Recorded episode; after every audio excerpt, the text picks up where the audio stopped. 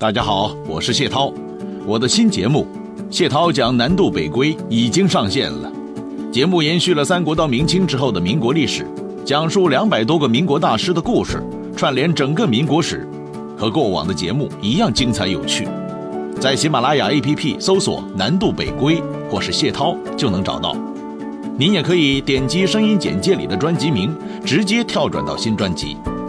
这新节目至少有两百集。每周一到周五晚九点更新，喜马拉雅会员可以免费畅听，不是会员的话，首月六元即可成为会员。添加微信号“人文二零零”，也就是字母 R E N W E N 加数字二零零，即可加入粉丝福利群，各种惊喜奖品等您来领。大家好，我是谢涛，欢迎各位来到喜马拉雅收听《听世界》。接着上一回，继续为您说。话说，这曹睿还在做呢。那搞完同人的事件之后，他又觉得自己皇家居住地城市化太严重了，一点泥土气息也闻不到，不够接地气，不够环保，不够绿化，这怎么能行呢？这是违反时代发展的潮流的吗？所以。他就动脑筋，想在自己的皇家花园芳林园的西北角堆一座人造土山。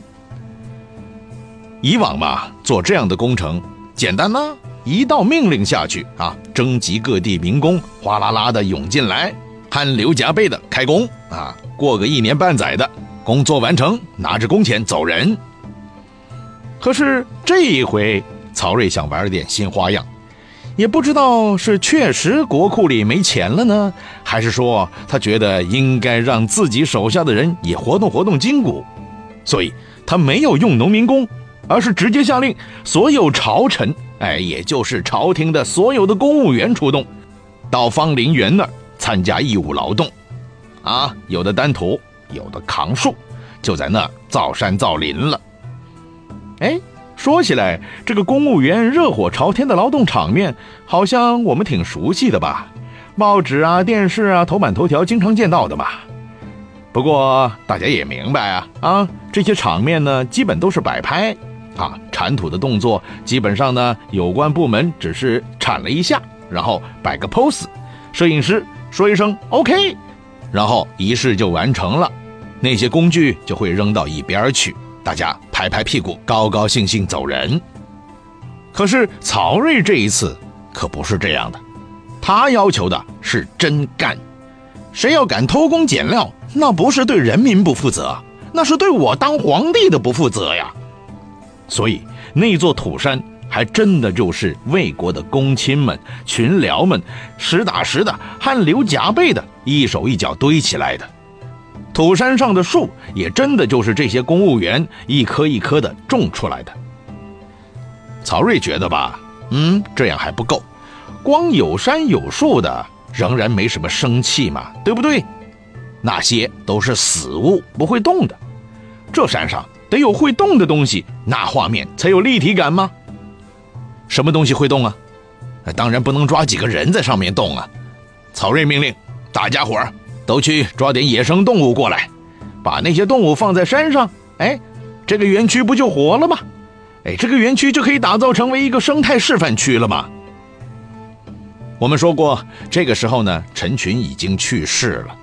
哎，以前陈群经常会摆老资格，对曹睿做的事情说这说那的，曹睿根本不听，而且心里很烦。哎，有一种说法就是陈群就是因为这样被曹睿生生的给气死的。这种说法未必是真的，但是至少说明当时陈群和曹睿互怼的是很热闹的。好了，现在陈群没了，提意见的人没了头好了，几个多嘴的高层嘴巴也软了，所以曹睿搞的这个芳林园生态园区建设过程是很顺利的。尽管那些公务员是被折腾的你死我活、很累很困的，但是整个过程当中也没见得谁提出什么反对意见呢。仔细想想也是的，谁敢提呀？一提不就是说自己偷懒不想劳动了吗？这种帽子太容易扣了，一旦扣上去，哼，以后啊，你就永远去劳动好了，就别想着当公务员继续吃香喝辣了。哎，倒是这个工程建完以后，有一个人觉得曹睿太无聊了，就给他上了个折子。这个人叫董寻，当时的职位是司马军议院。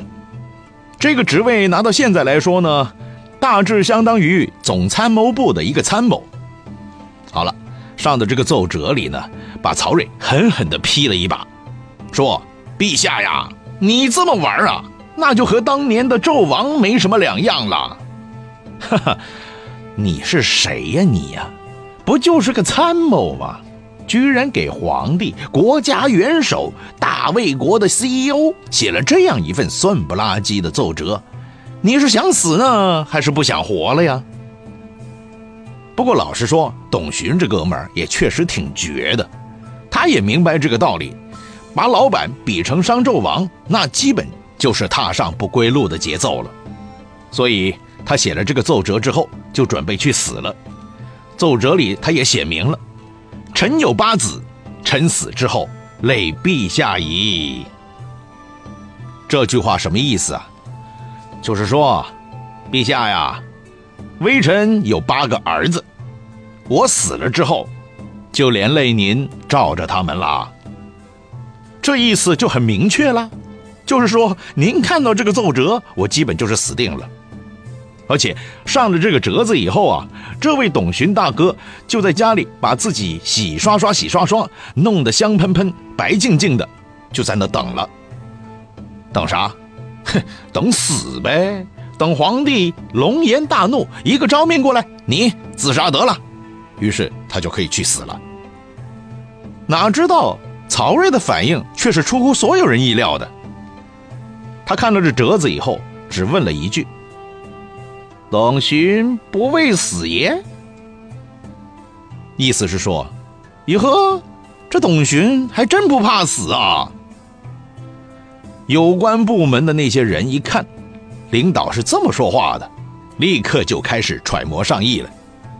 老板这么说，说董寻不怕死，那意味着董寻就应该去死喽？那好吧，那这个时候应该拍拍马屁喽。于是这些人立马冒泡出来了。请皇上下诏，让他们去把董寻给抓回来，直接弄死算了。哎呦喂，这个家伙真是没心没肺呀！把我大魏国的英明领袖比成当年酒池肉林的商纣王，这还了得？这世上有这么多人，你不去诽谤，却偏偏诽谤我们家皇上，啊！历史上有这么多英明之主，你不比，却偏偏把我们家陛下比成了纣王。你这不是恶意诽谤是什么呀？你这是，你这是泄露国家机密，你知道吗？好吧，我承认最后那一句是谢涛我自己编的，但是我绝对敢打赌，当时一定有人心里这么想的，因为董寻说的确实是大实话呀。好吧，眼瞅着这董寻是活不长了，可没想到曹睿却挥挥手说。不可追究啊！哎，这一点就是曹睿和其他腐败皇帝不同的地方了。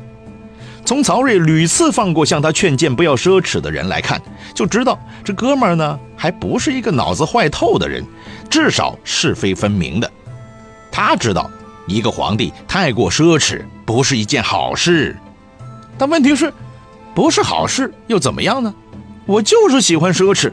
我喜欢的那就是好事，所以曹睿的态度就是：你批评我，我不怪你，但不好意思，我永远不会听，就是不理你。曹睿的行为引发了很多大臣的反弹，除了陈群之外，反应最强烈的莫过于高龙堂了。高龙堂连续向曹睿上书几次，把自家皇帝批的是一次比一次狠呐。可是曹睿只是在嘴头上表表态，说看了高老先生的奏折，心里很恐惧哦。但实际上，看完奏折，事儿也就完了。实际行动当中，他是一点没有恐惧感的，该干嘛干嘛。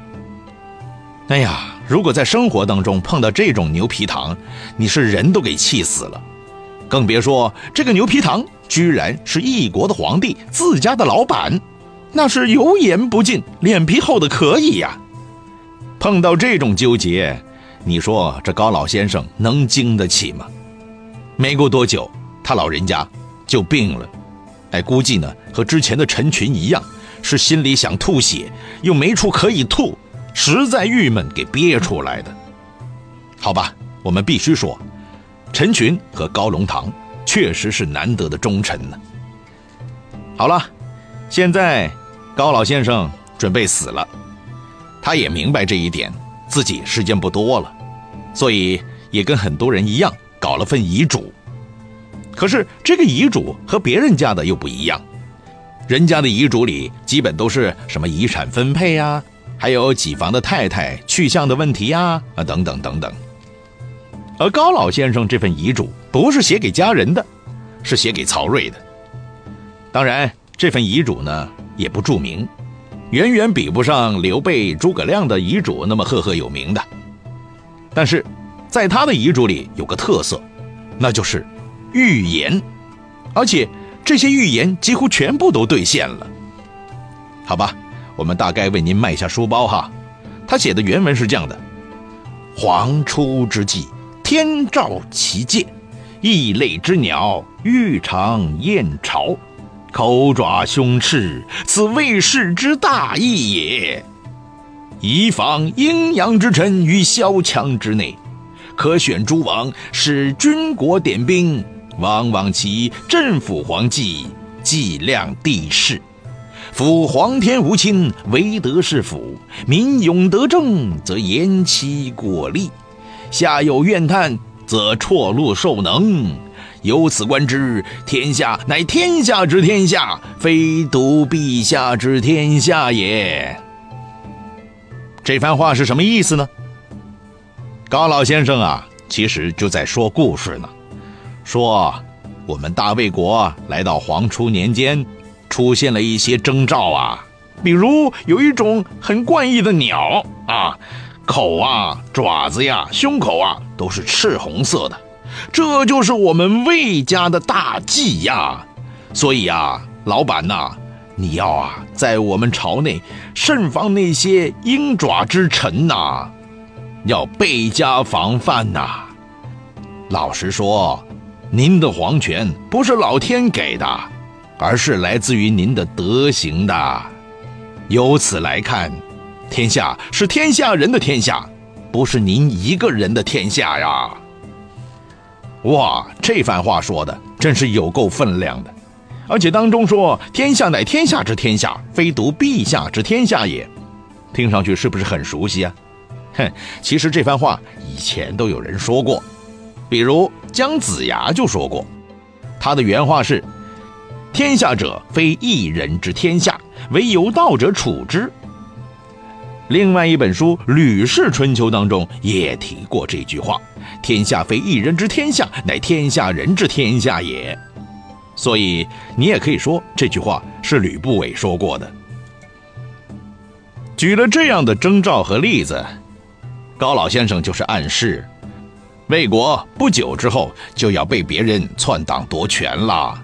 老板，你一定要小心呐！现在最需要做的是，立刻从各地的亲王当中选一批人出来，让他们建立自己的军队，驻扎在全国各地，以防外姓人搞事，把大魏事业推翻在地啊！曹睿读到这份遗嘱的时候，相当感动，唉。这老高啊，生前虽然很烦人、乱七八糟的，一直烦到临死还在唧唧歪歪的说呀。但是，他说的话确实是全心全意为国为民的心里话，是个负责任的好同志啊。哎，感叹完以后，曹睿又回到原态了，那就是不听不听，王八念经。你个高老头说啥呢？谁敢篡我曹家的权呢？哪个有这个不要命的胆子呀？所以，曹睿决定继续我行我素。只不过为了体面着想，他亲手写了一份诏书，向高老先生表示崇高的敬意和亲切的慰问，然后继续啥都不管。好了，那你说高老先生拿着这份诏书，心里边作何感想啊？哼，眼前这哪是什么诏书，什么慰问呢？分明就是一份甜蜜的毒药嘛！那是给自己的郁闷继续添油加醋嘛！所以没过几天，高老先生就实在绷不住，拿着曹睿给自己的诏书去世了。曹睿是很喜欢玩奢侈，但是他不允许别人玩。我们后世都说“魏晋风流，魏晋风流”嘛。这种所谓的魏晋风流呢，讲的就是当时那些名士们崇尚虚无的一种态度，美其名曰为清谈，也就是说只讲哲学，只讲人生。比如说我是谁，从哪儿来，到哪儿去，这种不着边际的问题，崇尚的是当年春秋战国时期的老庄哲学。这种东西呢，听上去好像无欲无求。但是，主张这种想法的人，大部分都是手握实权的人，也就是说，这些人只讲风月，不谈政治了。这和东汉末年那些清议派刚好掉了个个儿那些清议派主张的就是在谈话当中评点时弊，谈论政局，期望以此来影响朝廷的政局。显然，这一种做法对于当政者来说是非常危险的。可是现在到清谈派了，他们却完全反过来了，不谈政治，那又是另外一个极端喽。对，没错，表面上来看不会对政局产生什么影响，但是你们个个都去谈这些虚无的东西，缥缈的很，谁来管事儿啊？手掌权力不做事，属于无政绩、无理想、无行动的三无官员了，那这个国家不迟早停顿？还是要垮的嘛，所以这些不管事、单单靠名气混上了一个大官来做的现象，在曹睿眼里看着就是大错特错、非常不顺眼的。他把这种情况定性为浮华，下定决心要纠正过来。于是他叫吏部尚书卢玉起草了一个干部任免的新方法，用这个新方法坚决杜绝为名气是举这种官场的弊端。哪知道这卢尚书工作还没开展呢，一大批的反对意见就冒出来了。可以想象啊，当时在曹睿手下的那些文官，大多数都是名士嘛。你现在要搞这个整顿，那不是搞他们吗？他们不生气才怪了，不冒出来跳脚，那才叫奇葩呢。这些名士啊，别的水平不怎么样，但是拍砖的水平绝对是天下无敌的。因为他们能说呀，于是经过一番激烈的争论，正反双方都是各说各理，听上去好像大家都有理，其实结果就是大家都没理。那好吧，没理的结果是什么呢？那就是不理呗。所以这事儿啊，最后是不了了之了。